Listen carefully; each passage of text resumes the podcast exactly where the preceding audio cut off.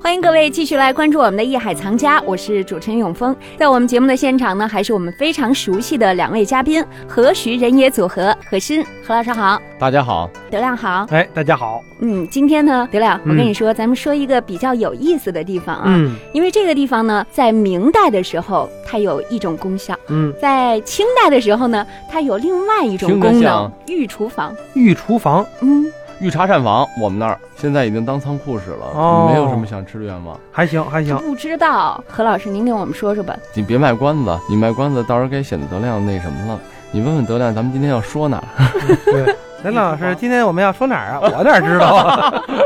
卖了个关子啊！实际上，那个永丰呢，今天想跟大家聊呢养心殿。嗯，一说养心殿，大家可能就都知道了，因为这不知道。他说的是厨房，你说的养心殿，两码事。对是养心殿是养心的，对厨房是养胃的。对，是 两个应该地叫方养胃殿啊。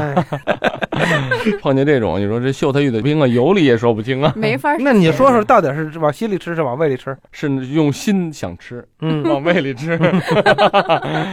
实际上，这个不开玩笑啊，这个养心殿呢，大家现在可能都听的比较多，嗯不管是各种电视啊，是吧，媒体啊，电视剧啊，但是实际上呢，真正知道它前身的并不多，嗯因为养心殿在早先啊，大家如果去养心殿的时候，在故宫啊，这是故宫的内西路，就是内廷的西侧。西内廷的一个最南边的一个地方，这就是从咱们说故宫的西路一走，过了三大殿啊，到了这个广场以后，直接奔那个乾清宫，呃，嗯西侧它就有一个养心殿，它在它最南侧。这个位置呢很小，房子也不很高，但是为什么名气这么大呢？这就是因为在明朝的时候，包括在清朝初的时候，它实际都是以厨房的形式。咱们说值班的人，嗯呃，普通的这个打工的人，包括呢给皇帝做饭，因为他离内宫最近，就是后宫啊，所以说呢给皇帝啊，给这些主子们啊做饭啊方便，做点心啊什么的，所以说他就以前是一个厨房的位置，房子很矮也不高，一排连成线。后来呢，在嘉靖年呢炼丹。在这个地方呢，等于就是因为嘉靖炼丹、万历藏银，这个都是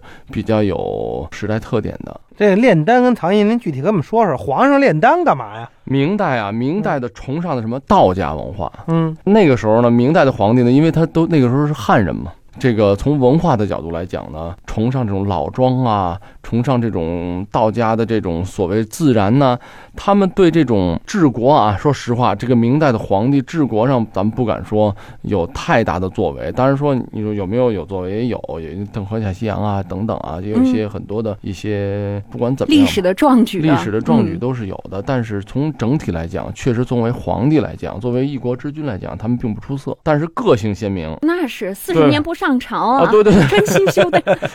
当然说了，有些东西确实是有些荒淫或有嗯些过分啊。当然也不仅是这样，就是他们那个时候的皇帝呢，因为汉族人的这种皇帝更有一种就是思想在里头，他觉得皇帝天下无所谓，但是他执着的东西，按照他的想法去治国，按照他的想法去生活，他把治国和生活并没有分开。所以说呢，他想炼丹，那好，这个重用的很多大臣恨不得都是懂医的，然后给他献的这些长生不老术啊等等啊。那个时候他就崇尚道家的修身嘛，嗯他要修，他要练，哎呀，他要长生不老，就跟那个秦始皇那个状态似的。嗯，对对，但是最后结果呢，可想而知啊，嗯，肯定是重金属中毒。啊，对对对对，反正肯定是呃失败而告终啊，嗯因为不是在这种科学的这种理论的指导下，那哦在科学理论之下炼丹，估计也以失败告终，没有炼丹成了的。没有没有， 那那不叫炼丹了，那嗯叫制药。现在咱们叫做 制药，实际就是最早的制药行业。其实跟炼丹没什么关系，过去也有药，这呃，过去是中您草治药，仙药是吧？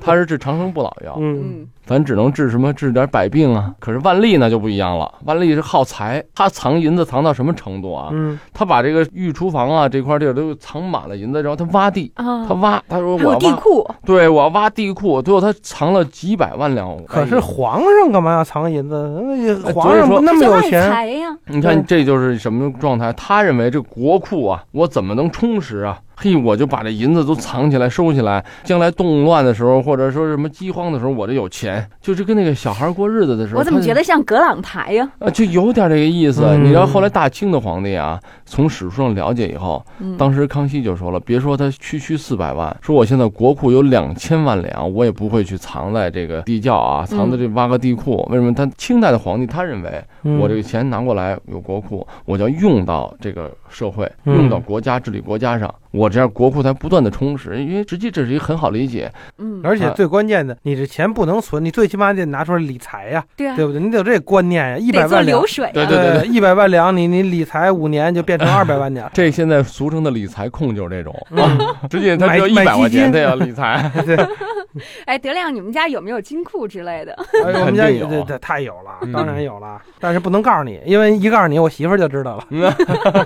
原来这个御膳厨房是干这个使的哈。所以他以前呢，他就是御厨房，嗯，它也不叫养心殿。这个养心殿确实是后来从顺治以后到了康熙，因为你看，就是满族的皇帝啊，嗯他就是确实跟汉族人不一样，他就不是那种特别重视这种礼数啊，我非要在什么正殿或怎么样，他是觉得怎么方便怎么来。这个地方虽然说它偏居一点，但很安静，后宫，同时它可以办公。而且吃东西也方便，确实他就给他皇帝用膳呀，包括啊很有名的鼎鼎大名，在他在南侧的，在养心殿南侧一百多米，就是有一个小通道，特地给他开了一个小通道，跟前面这个这一排小房子，就等于刚才咱们说的前朝跟后寝之间的位置，嗯就这么一小排房子，看似很不起眼儿，非常破旧，很简陋的一个地方，但那个地方叫做军机处。内阁大臣和军机大臣相当于宰相的位置，军机处他的地位实际就是非常高的，是可以直接啊进入养心殿，嗯，皇帝是要知事的，要了解情况什么的。而且你说明代啊很有意思，你说他这个皇帝糊涂吧，但是明代的时候呢，见这个官员啊、内阁大臣啊、内阁大员这些，还包括省部级的这些这个外省各地的这种大员的时候，不允许一个人去。为什么呢？他说一个人这样的话，我容易偏听偏信。啊，你说你这湖南省有什么问题了啊？嗯，我就听你一个人的，那你说什么不就是什么吗？我容易这个听到是偏颇的消息，嗯，一定要两个人以上要召见。